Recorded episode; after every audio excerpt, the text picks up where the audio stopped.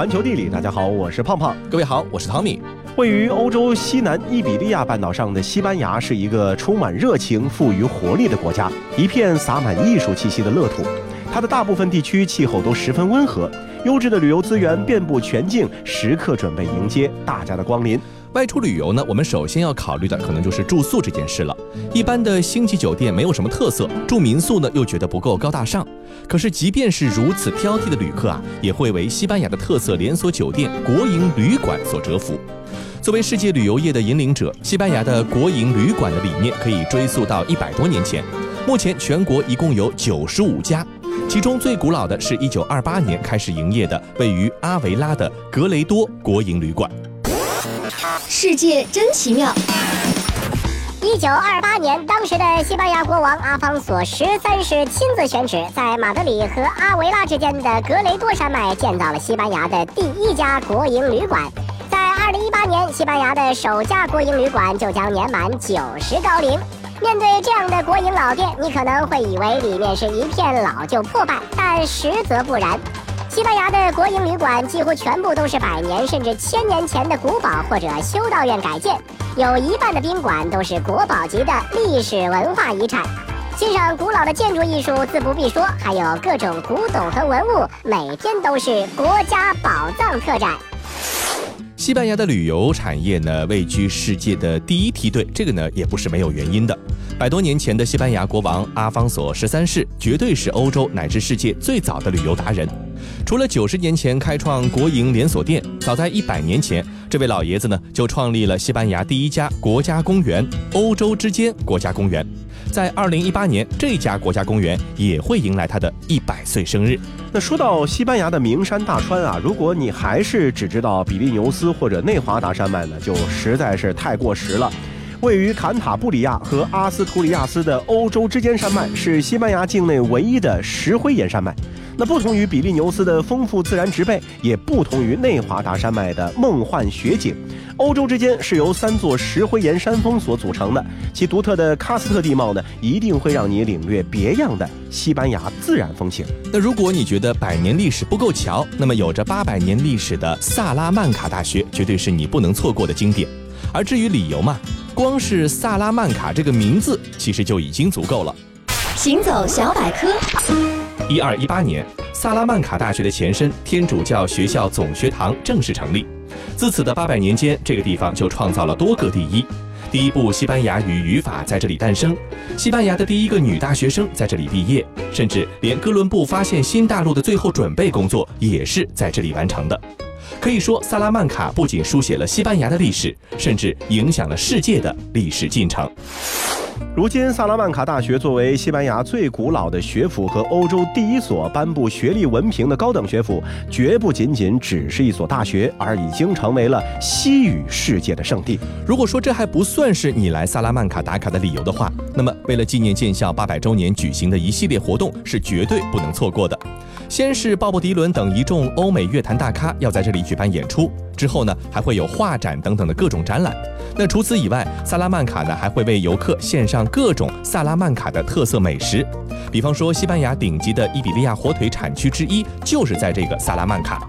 另外在这里呢，你还能够尝到萨拉曼卡的特色肉龙，这是一种由火腿、血肠、炸里脊等各种食材做馅料做成的一个馅饼。一千五百多年前，陶渊明的《桃花源记》呢，是为我们描述了一个无从考证的世外桃源；而八百年前，彼得拉圣母修道院的建立，则是在阿拉贡地区建立了一座真正的世外桃源。在彼得拉河畔，古老的修道院和周边的丛林植被融为一体，静谧中透着沧桑。但千万不要被它内敛的文艺外表给欺骗了。修道院的内部呢，其实是一座包含了 SPA 和特色餐厅的现代化酒店。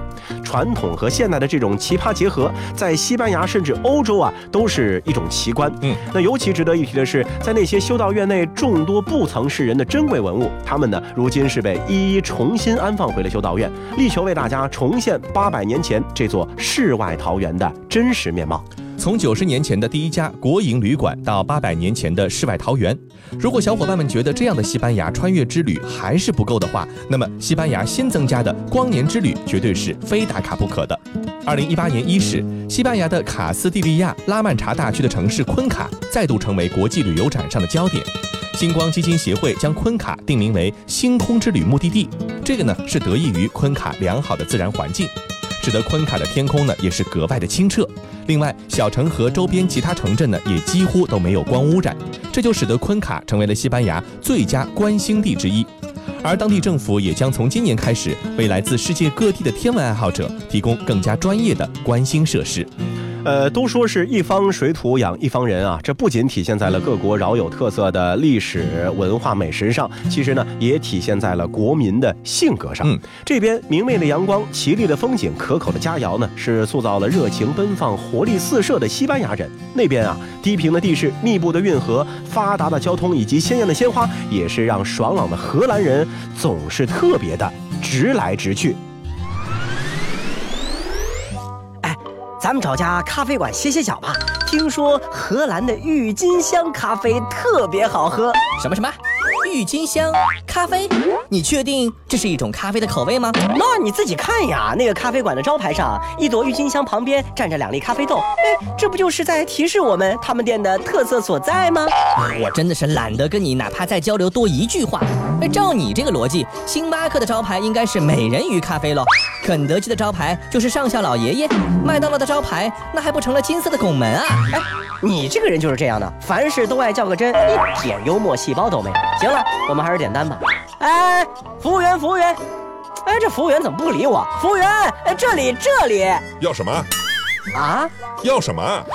呃，一杯冰拿铁，少冰脱脂奶，谢谢。呃，一杯冰澳白，呃，加一份浓缩，谢谢。知道了。这么简单直接的吗？没有任何修饰的吗？对呀，他不应该说，呃，先生您好，请问想要点什么？或者再不济也是，先生您好，有什么能为您服务的吗？太刺激了。荷兰人为什么不一样的作者本科兹呢，是一位生活在荷兰八年之久的英国人。对于荷兰人的耿直啊，他有着自己的深切体会。有一次理发之后，他的荷兰朋友非常直截了当地表示，他的新发型完全不适合他。在本科兹看来啊，荷兰是一个没有人会装模作样的地方。那这除了表现在生活之中呢，也表现在职场上。当你在一家荷兰的公司会议上提出一个并不聪明的观点的时候啊，人们往往是直截了当，当面指出，毫不掩饰。嗯，可是呢，对于很多外国人而言啊，这种直截了当呢，会给人一种不礼貌，甚至是傲慢的感觉。但其实这只是一种沟通方式上的差异。荷兰人之所以有着直截了当的个性呢，和加尔文主义在荷兰的盛行有着非常直接的关系。十六世纪的时候，加尔文主义呢从法国传播到了苏格兰和荷兰，但只是在荷兰呢流传了开来。从那个时候开始，荷兰人普遍接受了时刻自省、完全诚实、保持清醒、拒绝快乐和享受财富这样的人生态度。直截了当在荷兰语中呢，甚至有着一个专门的非常长的单词，它的意思呢就是一切都是可以被讨论的，没有禁忌的话题。在隐私的观念上啊，荷兰人的观念呢也是显得与众不同。荷兰的老房子啊总是会开着大窗户，只要人们愿意，就可以透过窗户看到窗里的任何情况。荷兰人也十分的愿意在公开场所讨论隐私的话题。当你和荷兰朋友坐在餐馆里面，他们会很乐意在那个充满了陌生人的空间里面，大声的讨论他们自己的身体状况、爱情生活、父母的婚姻，没有任何的保留。嗯，呃，当然这个没有任何的保留呢，也是打引号的，因为这个直截了当呢，也并不是说彻头彻尾的百无禁忌。比方说有一些东西他们不讨论，比如说薪水啊、养老金啊，还有任何和奢侈有关的事情。更不会说，哎呀，你看我们家房子有多大，车有多么豪华，哎，这些话题是不说的。除此之外呢，荷兰人也不愿意承认任何表现或者暗示不平等的事情。你比方说，在家庭里，儿童呢有着和父母一样的发言权；在职场中呢，老板和员工也有着同样的话语权。其实，平等文化在荷兰呢，可以说是随处可见，也深深地植入了每一个荷兰人的心中。这还表现在了荷兰的谚语中。能做到普普通通就已经够疯狂的了，不要把你的脑袋放在地上，一切都在时刻提醒着人们，每一个人都是生而平等的。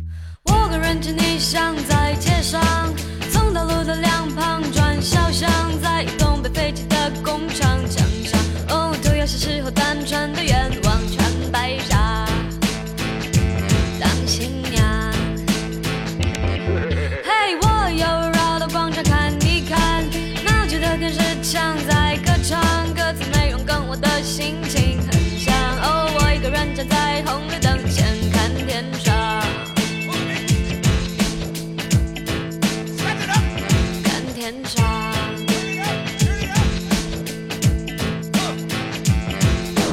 我继续在街上晃一晃，花店的落地窗很漂亮，决定了感情应该走的方向。爱可以是一种习惯，单纯的喜欢。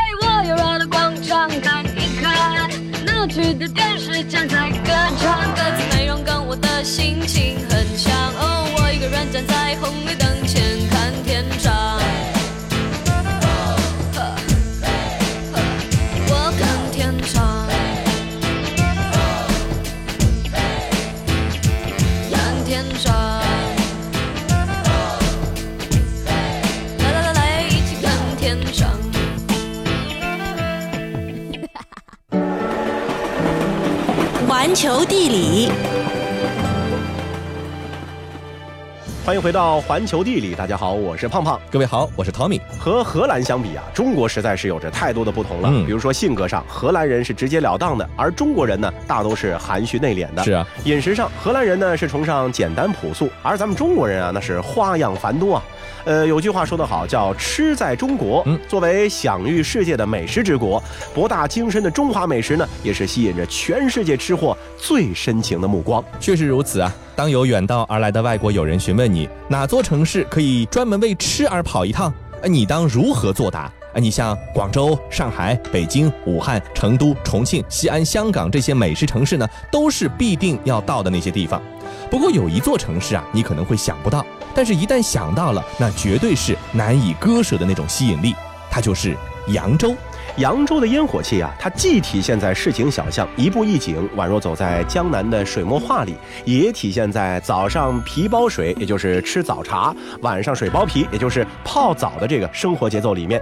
饮茶小憩，清风徐来，任是有雄心壮志，内心也愿意水波不兴。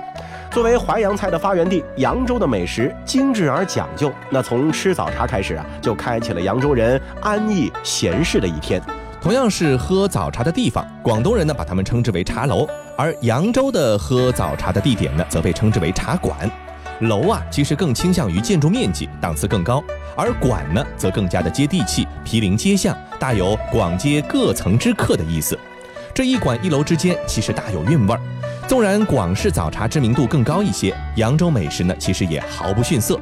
风靡全国的扬州炒饭，引得无数老饕折腰的蟹黄汤包，嫩于金色、软于丝的阳春面，极考验厨师刀工的烫干丝，这每一道扬州菜呢，其实都值得细细品味。那说到扬州人的早茶，随心所欲，却是处处精致。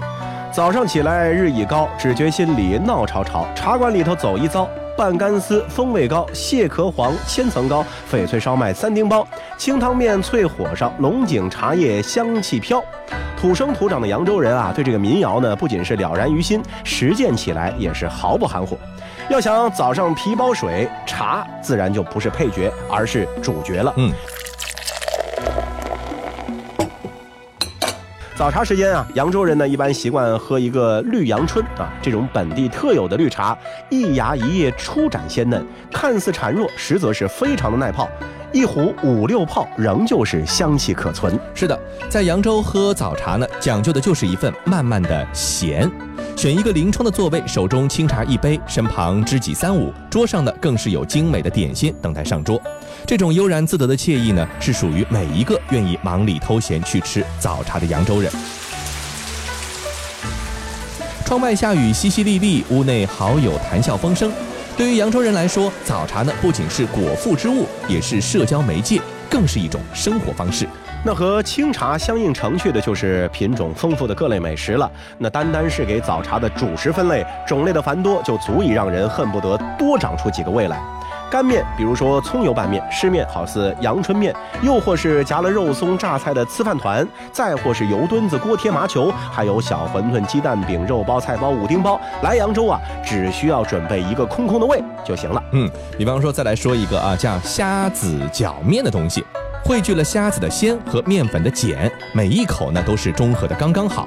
虾子个大而色亮，粒粒饱满，经过暴晒、炒制、碾碎，投放汤锅煮沸，使得鲜味呢能够充分的释放，慢慢渗透。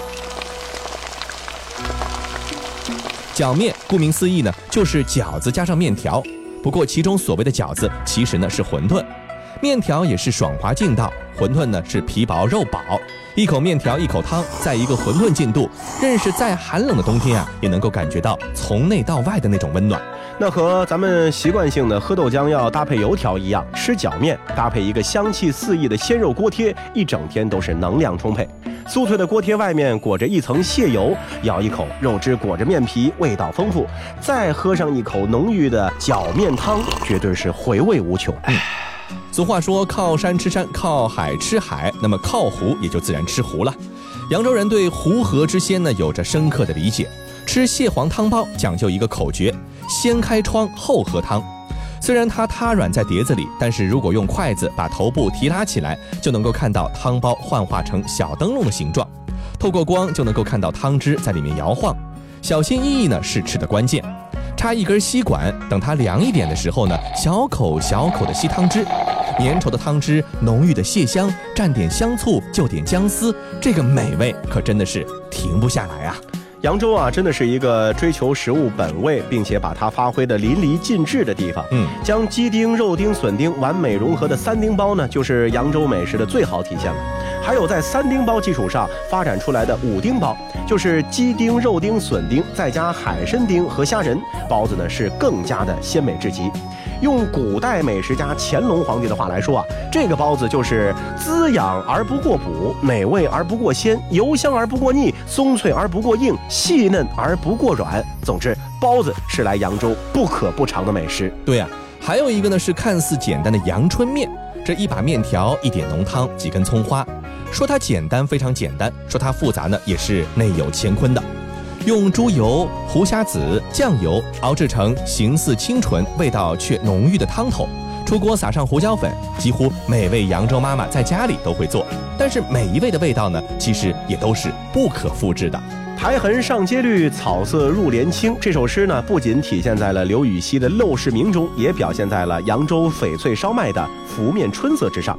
用精白面粉配上鲜美清香的菠菜或者是芥菜，不仅外形美观，还极具营养价值。虽然说第一次吃因为甜口而感觉会有点不习惯，但是一笼下来啊，足够的令人回味无穷。嗯，如果说你在扬州吃早茶，仅仅是以面食为主，当然呢，算不上扬州人的那种精致。配上极其考量厨师刀工的文思豆腐，或者瞬间勾起食欲的盐水鹅，一口茶水一口菜，佐上邻里家常，那才算是真正令人满意的早茶体验。肴肉啊，说起来应该是镇江的传统名菜，但是扬州和镇江仅仅是一江之隔，这久而久之，这种肴肉也在扬州流传开来了。那这个肴肉呢，是以猪蹄为原料，肉质酥烂，却又因为冷冻凝结而 Q 弹，透明的卤冻就像是水晶，所以呢，它也被叫做水晶瑶蹄。感觉女生应该很适合吃这个肴肉，嗯啊，毕竟满满的都是胶原蛋白，是啊特别是厚厚的一层胶质，又没有肥肉的油腻，感觉这吃在肚子里面，脸上更加的容光焕发了。如果你是一位豆制品的一个忠实粉丝，那么烫干丝这种食物呢，绝对是不得不尝的。把干丝堆在飘着黄油的老母鸡汤里，配上菜心、虾仁、笋片、木耳这些简单的食材呢，却有非常丰富的味道层次。用朱自清先生的话来说，还真是看起来清淡，闻起来清香，吃起来清爽。还有文思豆腐，这个样子呢，就像它的名字一样，极富的美感。选用的是嫩豆腐、鸡胸脯肉、香菇、冬笋、生菜，将食材全部切成头发丝儿一样的细丝，刀工精细。对厨师来说啊，真正的就是台下十年功，台上一分钟。对厨师手艺的要求呢是非常高的。不知道用润物细无声来形容吃文思豆腐的感觉正不正确？但是第一次吃文思豆腐的时候啊，你会惊讶于它的细嫩。吃进去的时候呢，不用动牙齿，但是又能感觉到食物划过喉咙的那种温润之感。嗯，当然啊，扬州最负盛名的非三头宴莫属了。这个三头宴呢，也就是清炖狮子头、拆烩鲢鱼头和扒烧整猪头。但这一般呢是作为正餐来吃的。如果是早茶的话呢，尝试一下清炖蟹粉狮子头就足矣了。你能够从中体会到扬州人对食物本味的那种讲究，选用上好的猪肋条和新鲜的蟹肉，剁成肉米后混合成为一个大圆球，嵌上蟹黄，直接放入沸汤中汆煮，做出来的狮子头呢，可谓是肥而不腻，入口即化，汤汁呢也是鲜掉眉毛的。有这样的一个说法，说没有一只鸡能逃出广州啊，体现的是广州人爱吃鸡。还有呢，是没有一只鸭能逃出南京啊，南京盐水鸭非常有名。是啊，而在扬州的话呢，大概就是没有一只鹅能逃出去了。扬州人吃鹅真的是物尽其用，鹅肉老卤浸泡做盐水鹅，鹅血是汆汤或者爆炒极其下饭，鹅肠凉拌是下酒菜的不二之选，鹅胸脯肉瘦嫩。爪翅劲道有嚼头，反正每一个部位都是会被送进扬州人的嘴里。嗯，那最后让我们以甜点来进行压轴。中国甜点呢讲究时令，还讲究滋补，每一味糕点呢都有它的食补功效，同时呢也兼具美味和卖相。而扬州的糕点呢，作为中国糕点中极负盛名的品种之一，更是将传统糕点文化做到极致，精致不甜腻，营养又养生。和风靡市面的抹茶千层蛋糕不同，刚出炉的扬州千层油糕层层分明，绵密软嫩，香甜可口，连吃几块都没有问题。虽说是用猪油和白糖做的，但是丝毫不觉得油腻，是一份非常不错的茶配。抿一口千层糕，喝一口绿阳春，这景致是西式蛋糕店里享受不到的。还有扬州的桂花糯米藕和桂花藕粉圆也是非常的特别。桂花呢本来就带有淡淡的清香，莲藕已经是蒸到软烂，糯米呢也沾上了桂花的香气和藕的糊，不仅美味，而且呢还能补益气血，又是一个很适合女孩子的甜点了。那除此之外，由滋养强壮的山药和滋阴补阳的红枣混合而成的枣泥山药糕，既可以当做看电视的小零食，也可以当做聊天的小茶点，一会儿一个停不下来。浓郁的红枣味和似有似无的山药泥结合在一起啊，简直就是令人欲罢不能。所以说，去过扬州呢，才能够感觉到扬州人的生活就像淮扬菜那样甜润精美。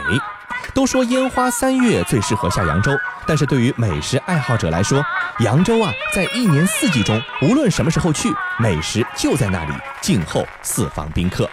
好了，以上就是本期节目的全部内容。如果说你喜欢我们的节目的话，非常欢迎大家去订阅我们节目的专辑。今天的节目就到这里，我们下期再见。我没有在我爷爷的故乡生活，只听说我的祖先比我现在还要落魄。我在这里如雪如托如团，一直到工作，可能还要在这儿看人生的。么多人来来回回的路过，这么多年没留下什么，除了几首诗歌。小时候我幻想着高山、草原、森林、大漠，幻想有一天终能够远走他国。小城的故事总是那么几个，风景和炒饭，再好我觉得只是凑合。这里出美女，可看上我的没有几个，越想要的生活，它越让我疑惑。后来我也走过了不少角落，回头看这城市还好，至少有我一个我。我想就算做一个比远方更远的过客，走到哪里都还是孤独和蹉跎。这里就是扬州，你也许听说过。三线的城市，两点的时候一样寂寞。南方遥远，北方辽阔，世界依然是村落。如果你来了，陪我唱首歌。